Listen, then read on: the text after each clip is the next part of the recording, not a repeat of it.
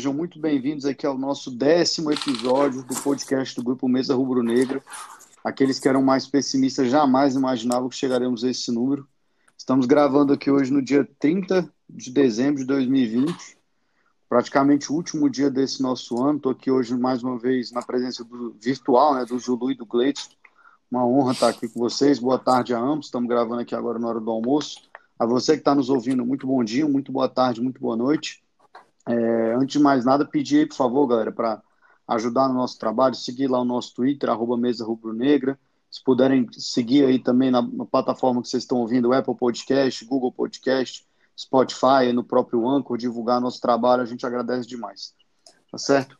Pessoal, bom, é, que nem eu falei, estamos falando aqui do praticamente do último dia do ano, né? É, e aí eu queria ouvir de vocês. Zulu primeiro, depois Gleidson. Qual a palavra para vocês que resume o ano do Flamengo? Caraca, bicho, perguntinha foda essa, porque achar uma palavra, mas eu vou tentar achar um. Ilusão, ilusão.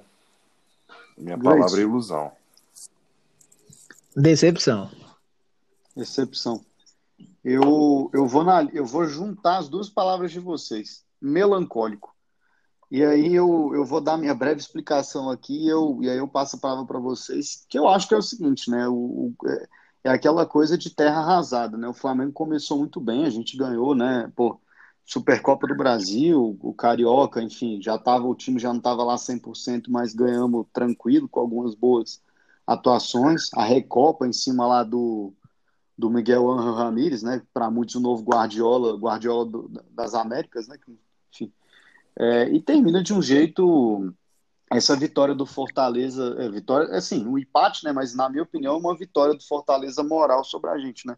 Completamente acachapante no ano que, que nem vocês dois colocaram, assim, mais ou menos nas palavras. Era para ter muito, né, Zulu? A gente esperava muito. Sim, a gente esperava demais, cara. E é, é isso, a, gente, eu, eu, peguei um pouquinho da conversa aí que você estava até em off, eu buscar esse gancho antes da gente começar.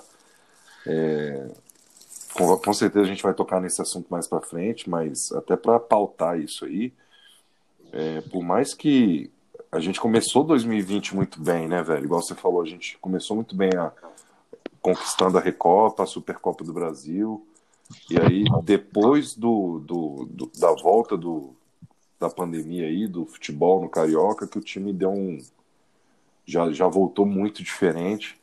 A gente acreditou muito na questão da, da, da Covid mesmo, né?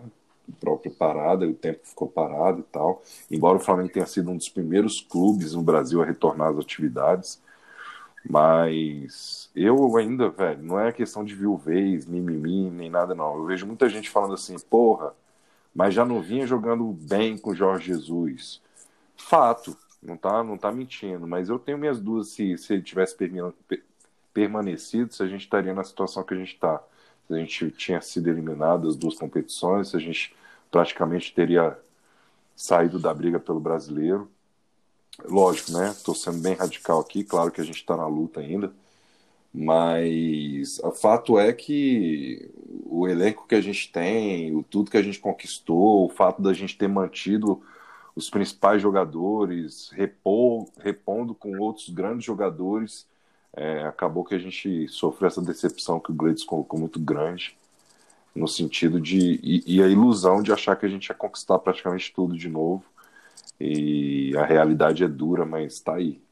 Não foi bem assim. Gleison, o, o Zulu ele tocou num ponto que é muito interessante. Eu queria ouvir de você qual que é a tua impressão também sobre isso, além da, de você explicar por que, que você usou a sua palavra. Que é o seguinte, é, vamos lá, por posição. Saiu o Rafinha, chegou o Isla. Não sei se o Zulu concorda, para mim é uma reposição do mesmo nível, né? Não vejo, Sim. não vejo muitos problemas. É, na zaga aí, né, enfim, é, saiu o Mari, é, só, só, falt, só não contrataram o, o Boateng da Alemanha. Nenhum deles supriu. De fato, foi uma perda grande. É, lateral esquerda ficou, meio de campo ficou todo mundo, ataque, ficou todo mundo, né? Só perdemos esses dois, né? De titular, pelo que na minha cabeça. É, é. E, e, e, eu queria ouvir de você, Gleidson. Você acha que essas duas saídas só, além do JJ, né, que o Zulu colocou, é o suficiente para balançar o Flamengo? Foi o suficiente para balançar o Flamengo ou tem mais coisa aí? Cara, vamos lá. Decepção, né? Vamos começar pela palavra que eu escolhi. Acho que é uma decepção por tudo que tudo que a gente esperava, tudo que a gente projetou. Eu acho que tipo essas contratações que você já pontuou aí para o complemento da pergunta, quando você perde um Rafinha e você traz um Isla, um cara mais novo, e um cara que também tem uma experiência europeia, um cara de Copa do Mundo, mesmo nível técnico. Eu acho que a gente perde com o Rafinha no extracampo. Saca? Eu acho que o Isla ele não tem o mesmo perfil de liderança que o Rafinha tem. Você perde o Mari, você traz dois caras que para muita muito jornalista aí foi foi tipo os melhores zagueiros do do ano passado. Teve gente que votou, inclusive, nos dois. O Flamengo foi lá e aproveitou uma oportunidade de mercado depois, com a saída do Mari concretizada, foi lá e trouxe o Léo Pereira. É, você tem no meio-campo o, o Thiago Maia, que para mim é superior ao cara que a gente já tinha. Então, assim, quando você olha a, a, o movimento que a diretoria fez, aí vamos falar, né? Pô, Pedro Rocha não deu certo, mas a gente trouxe a, a, a, revelação do campeonato e a gente acertou um tiro certeiro no Pedro, né? Tipo, incrível, um cara que, que é acima da média para o futebol brasileiro. Você vê que a diretoria, a diretoria perdão, fez o esforço necessário para manter o time é, em alto nível e melhorar o time, dar mais opções para o Jesus até então, né? E, pô, a saída do Jesus, a gente não. A gente não. Para mim, a contratação do Domo foi errada. Ele não tinha preparo para assumir um projeto do tamanho do Flamengo. Tanto que o Domo tá no Rio, pô, tá curtindo samba aí, tá dando rolé. Se ele fosse realmente um cara preparado, ele já teria se recolocado em algum lugar. Tá? Então, assim, eu acho que é uma decepção pelo movimento que a diretoria fez para manter o time em alto nível e pela expectativa que a gente tinha, né? E aí eu uso a palavra do Zulu. Eu mesmo estava iludido pra caramba, cara. Eu achei que a gente ia chegar pelo menos à final no Maracanã da Libertadores. É, e não só a gente, né, velho? Só a gente pensar, a própria diretoria estava iludida. Não que, que eles não tinham que pensar positivamente com otimismo, mas se a gente for pegar a, a, a previsão no orçamento que eles colocaram, velho, para esse ano, né? Acho que era final de Copa do Brasil e semifinal de Libertadores. E a gente. Acho que era semi-semi, Zulu. Semi-semi, então. É... Mesmo assim é alto, né, porra? É, é, é, com certeza. E aí a gente caiu assim, muito antes, né? Mas assim, era para menos? Não, claro que não. Assim, Acontece. Assim, é, é, ah. Era isso que eu ia falar, Gleidson, porque assim, aí eu não sei se vocês concordam comigo. Eu acho que é o seguinte, para Libertadores, aí eu, não, eu acho demais e eu vou explicar por quê. É, a Libertadores, vamos lá, tudo bem. Eu acho que o Flamengo, como campeão, ele tinha a obrigação de chegar pelo menos na. Vamos lá. O Flamengo passou pelo grupo, passou em primeiro, chegou contra o Racing completamente desfacelado. Completamente desfacelado, né? Era para ter ganhado. Todo, todo mundo aqui concorda com isso. Agora vamos lá. O Racing pegou o Boca Juniors nas quartas, não pegou? Uhum. Foi, não foi? Ou seja, a gente pegaria o Boca. Se sai uma manchete assim no G1, eu não estou perguntando de time, tá? Tô só falando, sai uma manchete no G1. Flamengo cai nas quartas de final da Libertadores para o Boca Juniors. Alguém aqui acha problemático? Não. Tipo, assim, é, vai, vai muito a forma acho... como foi jogado o duelo, né? Exatamente, é. Exatamente. Vai muito com a forma como foi jogado. E de fato, assim, eu não estou falando que o Flamengo, eu não estou falando que eu aceito perder, mas eu digo assim, eu acho que o Flamengo perder para um Boca Juniors, perder para um River Plate, era para quem podia perder, entendeu? Eu não aceitaria, por exemplo, o Flamengo ser eliminado pelo Racing, como foi, eventualmente ser eliminado pelo Santos, né? Agora, é o que vocês falam, por exemplo, eu tô olhando aqui, ó, oitavas de final. O Flamengo pegou o Atlético Paranaense, cara. Aí perdeu para São Paulo. Pô, tudo bem, perdeu para São Paulo, mas assim, aí entra exatamente o que o Zulu falou. Olha a forma que jogou, cara. O Flamengo tomou de 3 a 0 contra o São Paulo. Aquela lambança que o Hugo fez, né? Que até o Gleidson comentou no episódio nosso para trás, que tem muita gente que crava que lá que foi quando o Flamengo foi eliminado. Então, assim, para mim é muito a forma como perdeu, né? Tipo, assim, um time desfacelado, na Libertadores e um, um time reconhecível, né? Nas quartas de final, cara, da Copa do Brasil. É, e outra coisa, cara, o, é, é, é difícil você se manter chegando sempre nas quartas, na semi. É, é ousado? É, cara, mas se você pegar e volta naquilo, se você pegar, a gente tem um elenco mais caro da, da América, pô. Isso. Entendeu? Há, há dois anos atrás era o River, a gente passou eles, passou o Palmeiras. E o River tá aí há quatro ou cinco Libertadores seguida chegando na semifinal. Então não é impossível, mano, sacou? Não é. A gente pode discutir aqui, beleza, chaveamento, igual você mencionou. É, tem times que a gente, porra, dá, dá, dá, mais sorte em sorteio, outros dão mais azar, a gente, porra, geralmente a gente se ferra. Mas é, os caras estão lá, conseguem. Então é possível e a gente tem time e elenco para isso. É, eu realmente eu acho que a gente pecou no, nesse planejamento todo, foi na reposição, concordo com o Gleitson, do Jorge Jesus. Eu acho que houve um desespero, um despreparo. Concordo. E aí, meu irmão, virou um. Virou um dominó. Não, e, e, até o que a gente tinha falado do grupo, né, Zulu, na época. Eu lembro assim que eu, você, o Gleitson, algumas pessoas até a gente falava, cara, ele pode até ser bom, mas ele precisa ser bom técnico, não bom auxiliar, né? Sim. E isso a gente nunca tinha visto. Exato. Posso pontuar só um negócio? Tipo, claro. tipo assim, essa, essa questão aí, eu até entendo quem, quem tipo, critica a diretoria por ter é, colocado essas metas tão ousadas, tipo, de chegada, né? Semi, semifinal de Libertadores e semifinal de Copa do Brasil. Mas a parte da diretoria ela fez, pô. A parte da diretoria ela fez, ela contratou. Ela foi atrás, ela conseguiu, teve movimento, a gente, a gente tirou é, jogadores desejados de outras equipes e trouxe para cá. Então, assim, eu acho que a parte da diretoria foi feita. Eu acho que o, o erro aí foi exatamente por que, que o River consegue e a gente não consegue. O Galhardo é o, o treinador mais longevo, né? É o cara que mais tempo tá à frente de uma equipe. Eu acho que em segundo lugar está o Renato Gaúcho, né? Então, assim, eu acho que essa é a diferença. A gente não teve um trabalho é, com, com continuidade. É, eu, eu concordo com você, Gleides. Assim, aí até para fechar esse assunto, assim, hoje estava até dando uma lida assim nas mensagens antigas do grupo, algumas coisas assim, que eu acho, assim, a minha análise que eu faço do ano é exatamente é parecida com a que o Gleidson fez. Porque assim, eu acho que o Flamengo tinha tudo para continuar bem. O Flamengo fez boas contratações, fez boas reposições. Eu acho que algumas eram questionáveis, por exemplo, é, 7 milhões de euros no Léo Pereira, eu acho questionável, como um zagueiro, mas foi pago. É, 7 milhões e meio no Michael, questionável, mas foi pago. E assim, é, o Michael, por exemplo, com o Jorge Jesus, ele não, tava, não era tão ruim assim, não, cara. Assim, depois que saiu o Jorge Jesus, que eu, eu me impressionei com ele perdido em campo, né? Mas até com o Jorge Jesus ele teve algumas boas entradas. Então, assim, aí eu acho que a diretoria errou. Na reposição do Jorge Jesus, eu acho que foram atrás do cara errado. É, e eu acho também que houve um pouco de erro assim nessa situação do extracampo, sabe?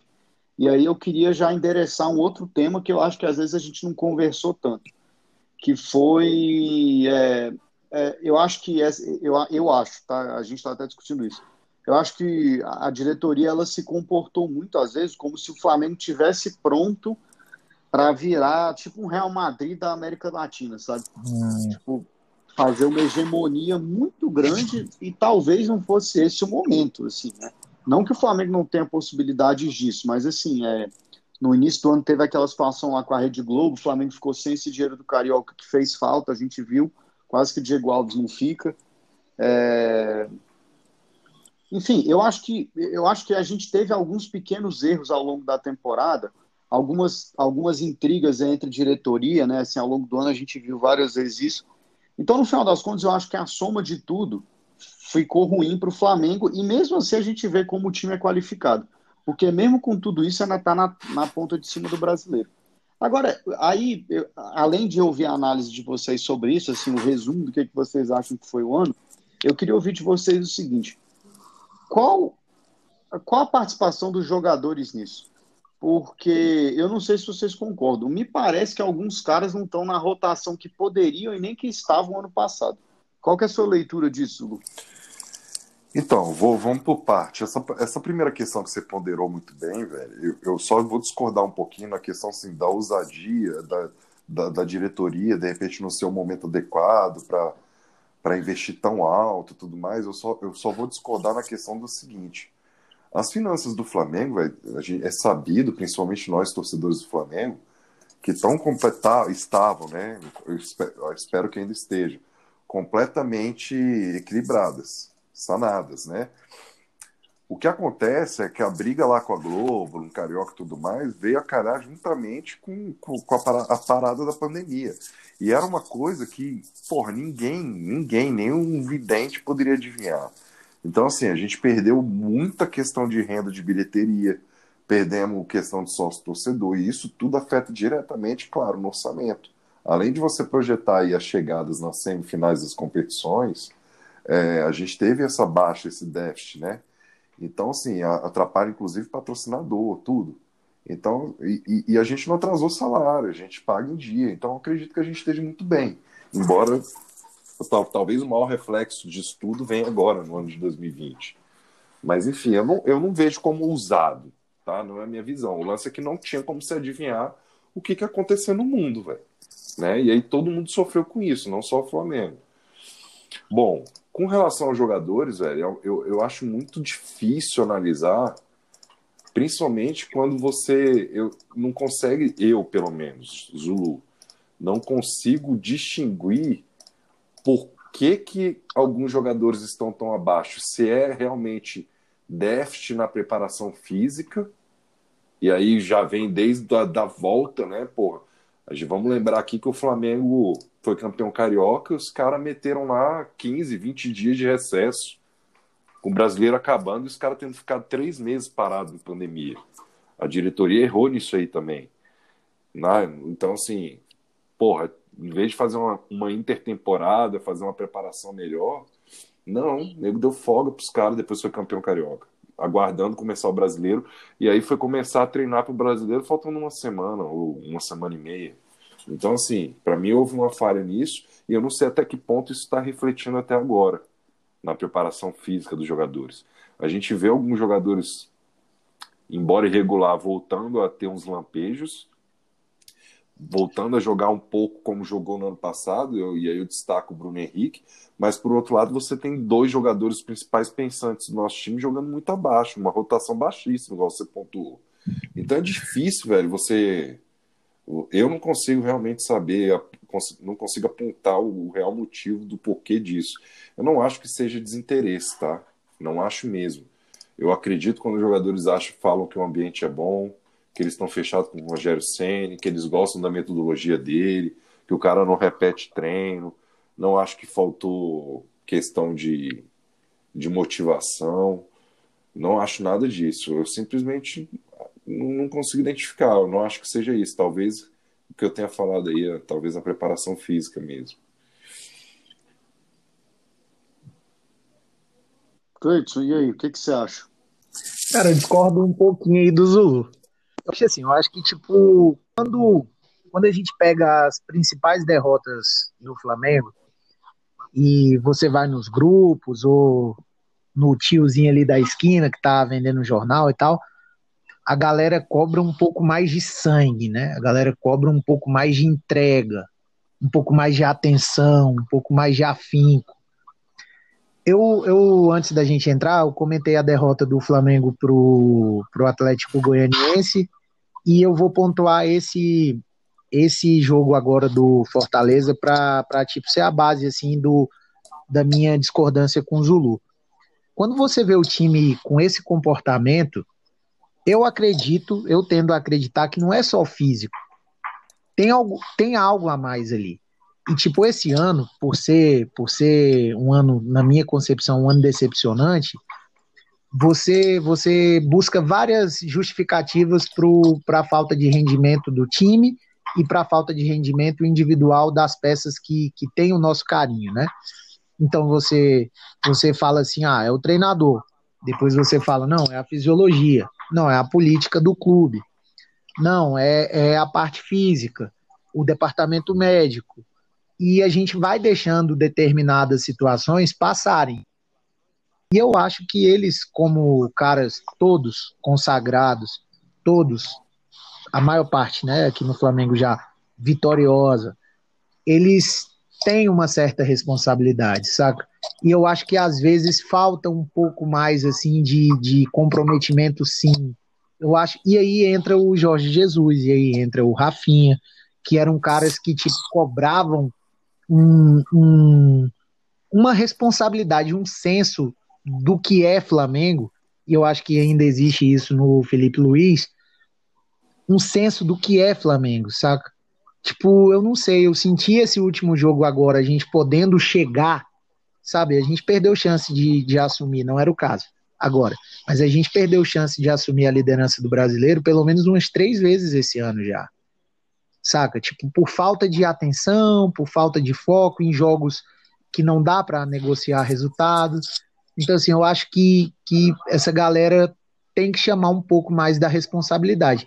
Todos esses problemas que o Zulu citou e alguns que eu pontuei também existem e são graves, mas o jogador ele tem ele tem a parcela de culpa dele é bem bem na minha concepção bem grande. É, eu, eu concordo com a junção do que vocês dois falaram. Assim, eu acho que que nem eu estava falando antes, assim, na minha análise, eu acho que a gente teve muitos pequenos problemas ao longo do ano, mas, ai, novamente, uma palavra para mim que está faltando nesse elenco do Flamengo, no time, tá? Não estou falando que eventualmente os caras não tenham isso, mas está faltando mostrar. Eletricidade. Eu lembro um lance que sempre fica na minha cabeça com relação ao ano passado, eu não sei se vocês, se é a avaliação de vocês. Ano passado, quando eu vi esse lance, eu falei, o Flamengo vai ser campeão brasileiro, para mim. Foi Flamengo e Corinthians no Maracanã, Logo naquele segundo, no início do segundo tempo, quando o Gerson roubou aquela bola, foi cortando por dentro, deu aquela enfiada pro Bruno Henrique, o Bruno Henrique fez o gol de cavadinho. E, e, a gente vê que esse ano inverteu. O tanto de gol, cara, que o Flamengo não tá tomando no início do segundo tempo, né? Parece que os caras estão meio mortos, assim mesmo, sabe? eletricidade. Obviamente, assim, eu não acho que a falta da torcida não tenha peso, ainda mais pro Flamengo, que é um clube de massa, que a nossa torcida historicamente sempre empurrou o clube, mas eu acho que assim, poxa, bicho, a partir do momento que você está jogando num cenário que não tem torcida e que possivelmente vai ficar assim pelo menos até o meio de 2021, sei lá, é, enfim, a gente não sabe como é que está essa situação no Brasil, os caras precisam dar um jeito, entendeu? É, seja, é, entendeu? Precisa dar um jeito. É, é, é isso que eu acho, assim. Me parece, assim, são pequenos sinais, assim, eu não acho que os caras estão de sacanagem, entendeu? Eu não acho que existe esse negócio de tipo, ah, sei lá, ah, o Gabigol fez dois gols, ah, não, já, já, já fez a cota dele. O Bruno Henrique foi o rei da América também, o Gerson, pelo contrário, assim, você vê o Gerson, o Gerson praticamente deixa o sangue em campo, né? É, o Gerson. Mas eu acho que é isso, assim, falta falta essa gana, essa eletricidade. Esse último jogo, cara, assim, do ano, esse de Fortaleza, é, eu quase dormi vendo o jogo. Eu não sei vocês, assim, eu quase dormi, tava ruim demais, bicho, de ficar acordado vendo aquele negócio. É, não, Sim, um jogo sonolento, é, né? O, a questão é o seguinte, velho. Eu, eu, eu concordo também com o que o Gleitson falou. Acho que passa, de repente, alguns jogadores estarem apagados ou displicentes, e aí passa pela mão do Rafinha, que se foi, ou do Jorge Jesus, que não deixava isso acontecer. E aí não adianta, porque não vai chegar ninguém igual esses caras. Né? Cada ser uhum. humano é, é de uma forma e acabou. Mas o que eu digo assim, não é uma característica desse time esse ano. Todo jogo você vê isso. A gente via de um jogo de superação contra o Bahia, onde foi todo mundo super elétrico, com um jogo a menos e, e revertemos o resultado. Ali talvez o empate seria uma vitória. A gente virou o jogo, velho. Né? Sim. E aí, concordo. O mínimo que se esperava contra o Fortaleza era mesmo pegada, e não teve. E aí o Flamengo não pode ser refém, o Flamengo não pode ser refém de Arrascaeta e Everton Ribeiro. Porque no dia que um dos dois não estiver bem, ou os dois, como foi o caso. Eles não estão bem há um não tempo. Não estão bem há um né? tempo, mas às vezes você viu um lampejo do Arrascaeta, Agora os dois estão tão mal, velho. Entendeu? O fato é esse. E aí o Flamengo não sabe o que fazer com a bola. O Flamengo voltou a ser aquele time arame liso que por vezes é, acontecia de jogar quase que sempre lá na era banana de Melo. Então, assim, é, hoje a diferença é que eu não vejo isso como uma coisa sintomática, uma coisa que acontece regularmente, todo jogo. Não. O Flamengo contra o, contra o Racing, cara, a gente. Porra, porque a gente não quis, velho. Porque nem perdeu o gol pra caralho. Sacou? Sim. Não é deficiência técnica do Vitinho, que errou aquela porra daquele gol. É, é goleiro, mas enfim. O fato da gente perder muito gol, que desde o ano passado isso já acontece, embora a gente tenha feito tantos gols, a gente perdeu outros 500 gols, mas é, eu não acho que seja uma questão de. Volto a dizer, na minha opinião, não acho que seja uma, uma questão de deu para esse elenco, o nego ganhou tudo, não, não, não tem mais vontade, desfaz, gira, vamos respirar, vamos renovar. Não acho que é isso. Eu vejo exatamente o que você falou, eu vejo alguns caras ali totalmente motivados, querendo, decepcionados, tristes, talvez até se deixando abater. E por conta disso não está conseguindo reagir. Talvez aí sim, sacou? O Gerson, sim. o Gabigol, Rodrigo Caio, esses caras querem tudo, velho. Felipe Luiz, Diego, Diego Alves. Ah, o, próprio Pedro, né? O próprio Pedro. do banco todo jogo. Perfeito. Né? Mas é isso. Eu, eu concordo, Zulu. Eu não acho que seja algo assim, tipo, característico, né? Tipo assim, que seja crônico já. Igual já foi, né? Eu não acho é. que seja.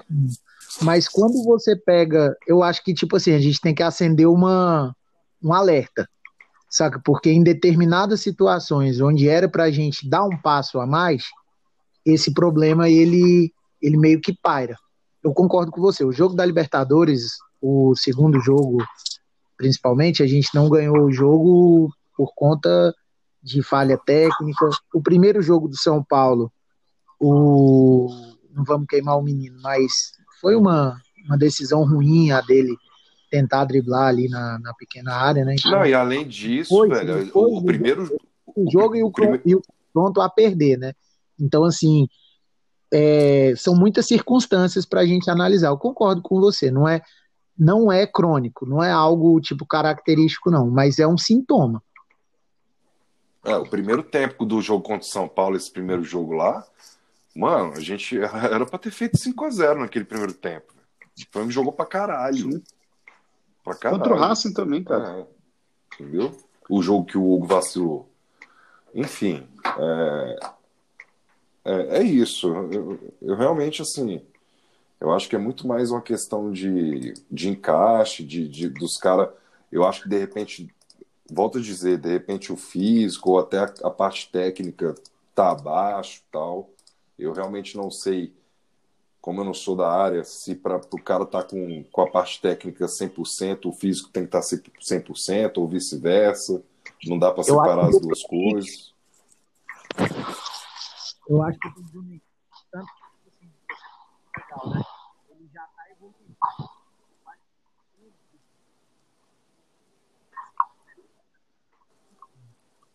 O Gleidson, eu não sei se é aqui, mas sua voz foi sumindo e desapareceu, mano. Sumiu aqui Sumiu aqui também. Oi, teste, tá ouvindo? Voltou, voltou. Voltou, agora voltou. Eu tinha pontuado o seguinte: você falou sobre a questão do cara estar tá bem fisicamente e ele não render tecnicamente se ele não tiver 100%. Pro Bruno Henrique, isso é ponderante. Pô. É, eu acho é. que o tipo de jogo dele, se ele não tiver 100%, ele não rende, ele não consegue desempenhar, ele não consegue realizar o que, o que necessita ali para ele. É um cara de muita explosão.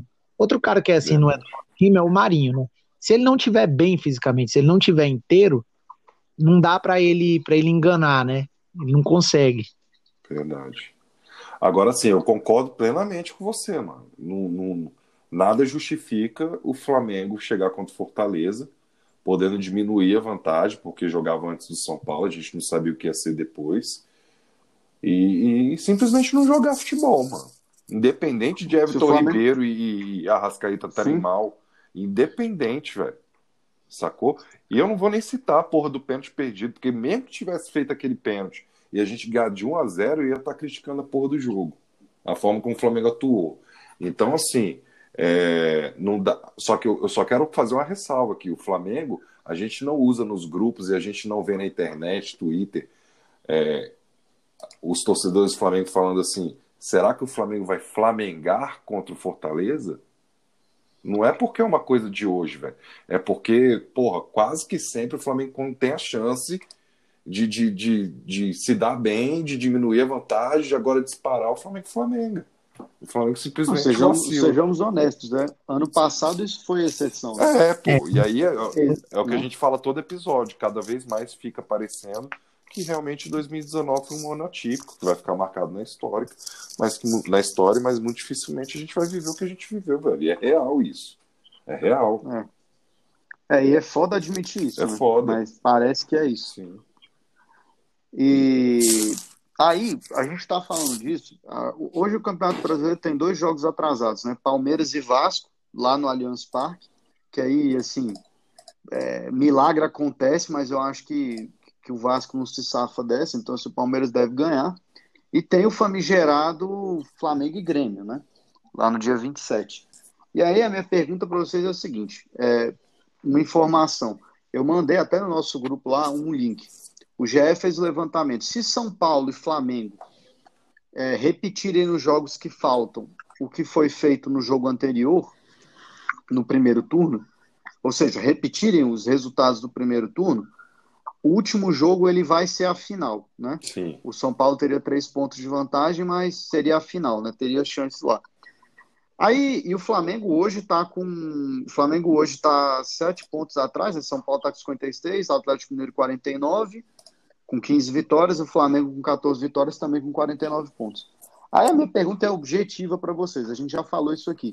É, e que nem eu falei assim, eu até falei, ah, eu cravo aqui que até a trigésima rodada o o Flamengo recupera o seu.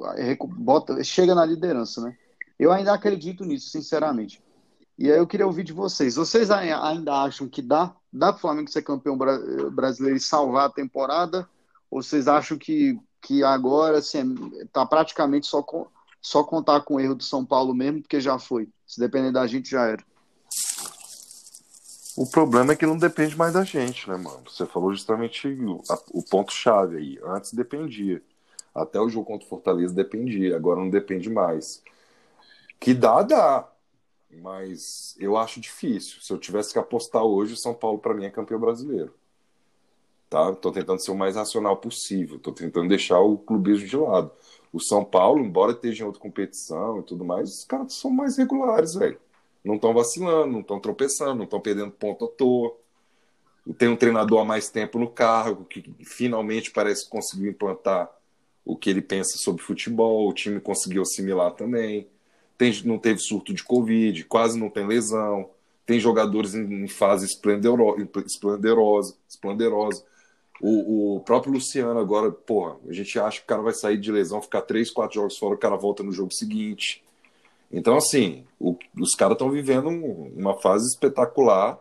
Pode ter uma tropeçada ou outra ali, mas eu não vejo o Flamengo ganhando 100% dos jogos que restam, entendeu? E os caras tropeçando dois, três jogos. Então, na minha opinião, dá matematicamente? Dá. Mas a partir do momento que deixa de depender das nossas forças, aí complica demais. Eu, se tivesse que apostar hoje, eu já começava a planejar 2021. Você, Gleidson. Concordo. E assim, eu vou ser bem breve. Eu não. É claro que eu vou torcer até o final, né? Só que eu vou fazer o mesmo exercício que o Zulu fez aí, que é de tipo deixar o clubismo de lado. Não me inspira desconfiança o São Paulo e não me inspira confiança o Flamengo. Então, assim, tipo, tudo tá dando certo pro São Paulo e parece que tudo tá dando errado pra gente saca? Então, assim, para mim é muito difícil, deixou de depender da gente, pode voltar a depender só da gente, né? Dependendo aí da, das combinações de resultado, mas, pô, talvez seja um problema depender só da gente, entendeu? Não me inspira confiança. É, eu tô, até enquanto vocês estão falando aí, eu tô fazendo uma, eu, no simulador aqui do GE mesmo, né? Eu tô fazendo aqui aquela, aquelas simulações assim. O, o problema, pelo que eu tô vendo aqui, é o seguinte, ó. Do jeito que o São Paulo tá, é, tem, assim, pelo que eu tô vendo aqui, né? Tem chance sim. Ah, inclusive com o Flamengo perdendo jogos, tá? E o São Paulo não perdendo no caso deles empatarem jogos e tal, e o Flamengo ganhar. O problema é isso, né, cara? Assim, é aquela história. Assim, eu tô confiante ainda, tá? Porque o que eu acho para mim que vai ser definidor é o seguinte: é, a, é até a trigésima rodada. Porque até a trigésima rodada, vou até pegar aqui o dado certinho para não falar besteira. Ó. O Flamengo ainda vai ter 20, vai jogar um jogo contra o Grêmio, né? Aí joga 28, 29, 30. Ou seja, tem quatro, tem 12 jogos, né? No meio aí. Falando que tem 12 jogos. É, tem 12 pontos 12 em pontos. disputa. São Paulo tem 9. É, 12, né? 12 pontos em disputa, São Paulo tem 9. Eu acho que é o seguinte, se o Flamengo conseguir desses 12 pontos efetivamente colar no São Paulo com o número de jogos parecido, que mantém a distância que está agora, assim, vá para 4 pontos né? Que vá a distância para quatro pontos, aí eu acho que se torna mais real. Até porque, até palpitando já para o jogo de hoje à noite, eu acho que o São Paulo deve passar pelo Grêmio. É a minha opinião. Então, teria uma final, na minha opinião, São Paulo e Palmeiras, que eu acho que muda um pouco a situação. É, e aí é isso também. Assim, eu torço para que o São Paulo chegue na final.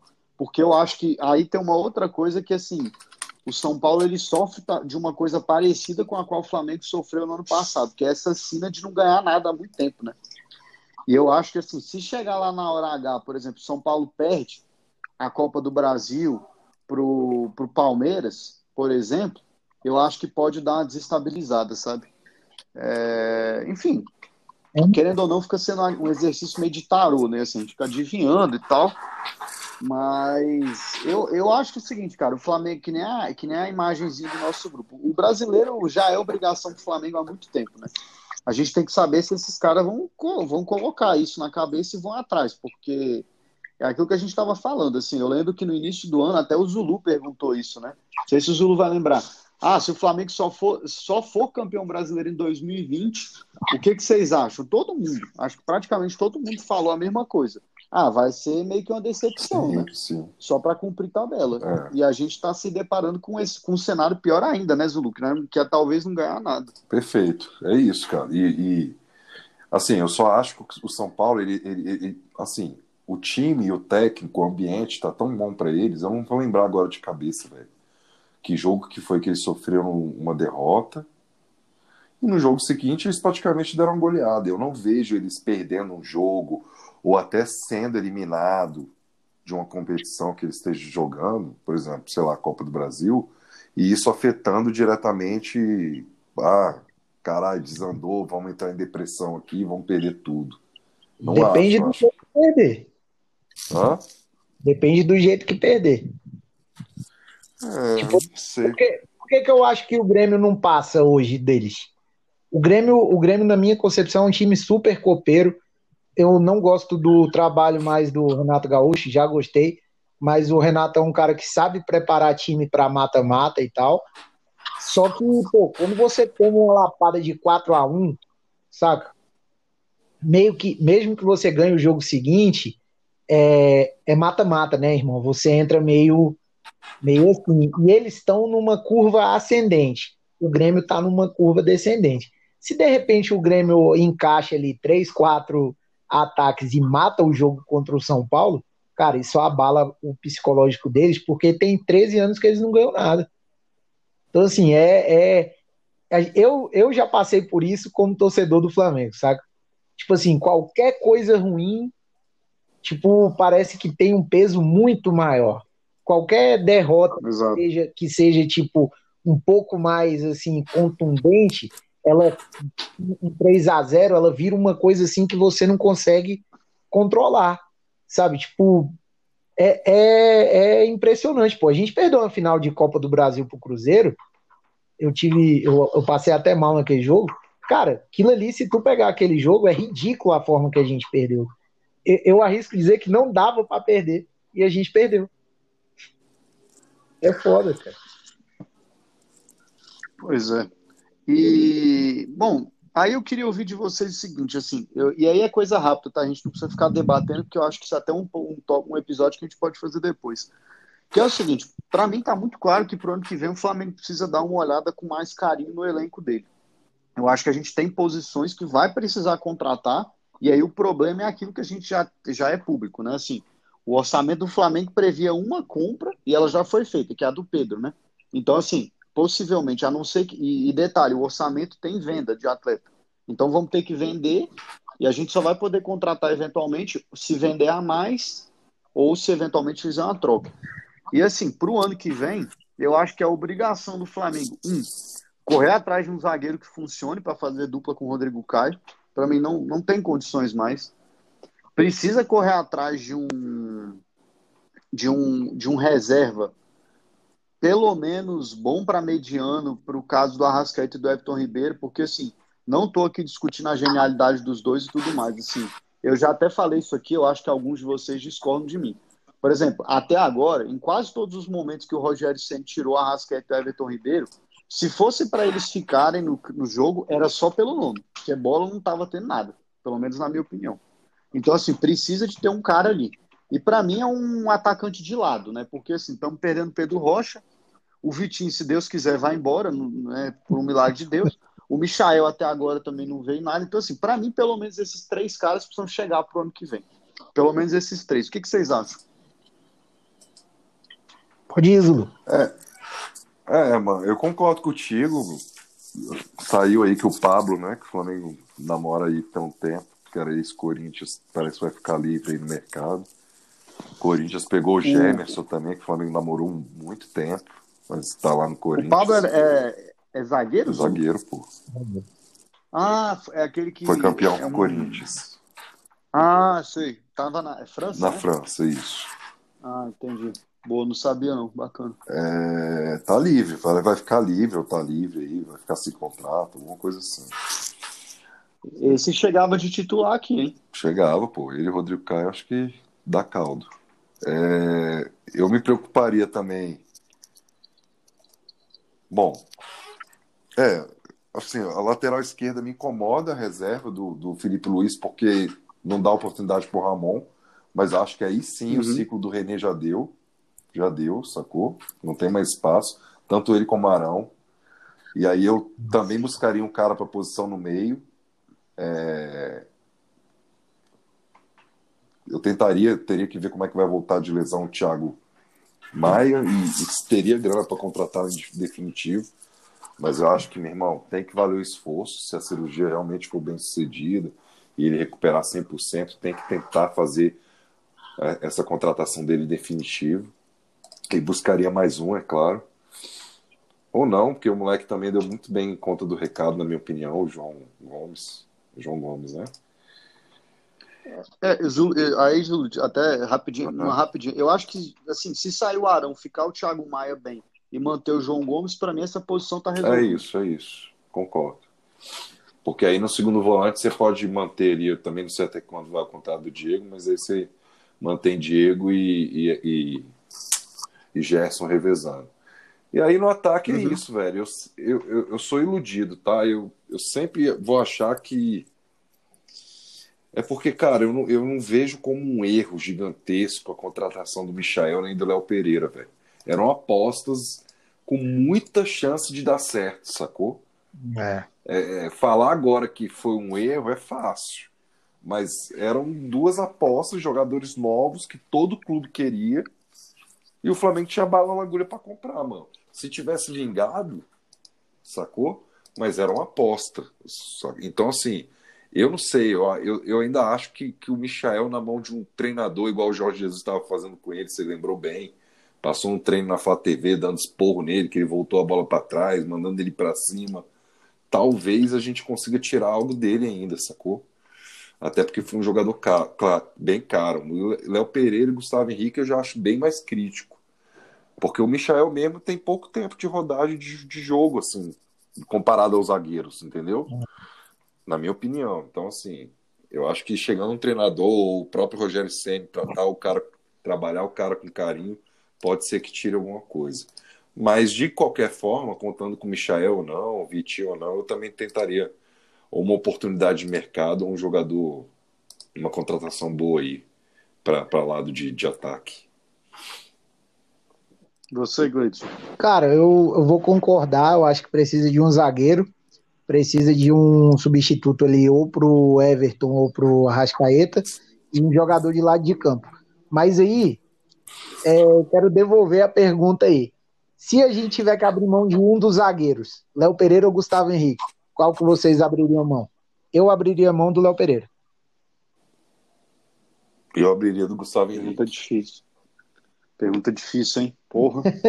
Cara, eu, eu vou te falar. Eu, eu abriria do Gustavo Henrique por um motivo. Como ele veio de graça, não tem um investimento. E no Léo Pereira tem uma coisa assim, que aí pelo menos é a minha, é a minha ilusão. Ele é canhoto, né, bicho?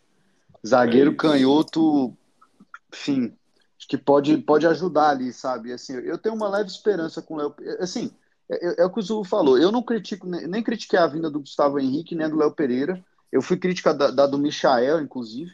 E esse aí eu fui. Eu fui contra ele vir. Mas, assim, é, hoje é o que o Zulu falou. Assim, eu, eu fico meio assustado com os valores. Mas eu tenho fé ainda, bicho. Assim, só não no Vitinho e no Michael. Espero tá errado. Eu, toda vez que eu critico um cara do Flamengo, eu espero que esse cara queime a, queime a minha língua, né? Mas eu abriria a mão dele. Agora, uma outra rapidinha também. É, último ano do último ano do Landim ano que vem, né? Rogério Ceni, fica ou sai? O que, que vocês acham? Mantém o cara? Você acha que depois do brasileiro tem que reavaliar? Cara, eu acho que o Flamengo vai. Eu acho que vai passar muito pelo resultado. Assim, eu acho que a diretoria vai esperar dele, é claro, o título, mas no mínimo uma vaga direta para a fase de grupo da Libertadores, né? Ponto. E aí eu acho que se ele garantir essa vaga direta, ele fica. Eu acho. Tá? Porque é, eu... eu... acho que a diretoria não vai mandar embora, não. Vai, vai dar continuidade para o ah, dele. Eu ia falar isso, Lula, até porque se você for olhar, o Palmeiras está com 44 pontos, cara. A gente está com 49. Então, assim, a distância não tá tão fácil Sim. assim, não. Assim, hoje, o único cara que efetivamente está garantido na fase de grupo da Libertadores é o São Paulo, né? Sim. Do Atlético Mineiro até o Palmeiras ali são brigas por, quatro, por três vagas, né? É. E por isso que, inclusive, assim, o, eventualmente, até o Palmeiras ser campeão da Copa do Brasil poderia ser bom, né? Ou até né? eventualmente. É, exatamente. É. E você, Gleidson, fica Rogério Senna vai embora? Meu desejo pessoal, eu tô meio confuso, saca? Mas, tipo, olhando friamente, eu acho que tem que ficar. Tá certo. Praticamente unânime. Pessoal, então, esse foi. Acho que, acho que encerramos por agora. Eu queria agradecer a vocês dois, especialmente o Zulu e o Gleitzer, que foram os, os idealizadores aí do projeto por terem montado. Está sendo um projeto muito bacana. Hoje, curiosamente, a gente faz nosso décimo episódio, né? Um número legal. E é isso, assim, foi um, foi um ano foi um ano difícil para quem é flamenguista, né? A gente não esperava isso, nem queria isso, mas se Deus quiser, por ano que vem, enfim, até no final dessa temporada, a gente pode, pode ter um certo alívio aí. Então, aí, uma mensagem para vocês dois: é um abraço a vocês, a toda a sua família. Espero que vocês tenham uma virada muito boa, todo mundo fique muita saúde felicidade. E você aí, o nosso ouvinte, muito, muito obrigado pela, pela presença, por compartilhar, por, por dar essa força. Um forte abraço a todo mundo, um feliz 2020, que se Deus quiser seja melhor que esse, e saudações rubro-negras, pessoal. Valeu, rapaziada, feliz ano novo para vocês, para suas famílias. É... Mandar um beijo aqui para minha esposa, minha filhinha, meus familiares também, feliz ano novo para todo mundo.